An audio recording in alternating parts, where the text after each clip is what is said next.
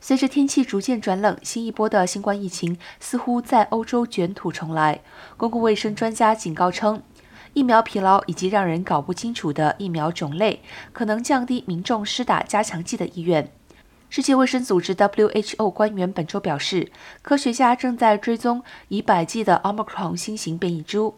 有两款疫苗分别针对 BA.1 和 BA.4/5 亚型变异株，和第一代疫苗一起供民众接种。欧洲和英国都只开放让少数的群众施打最新加强剂，包括年长者以及免疫系统较弱的群体。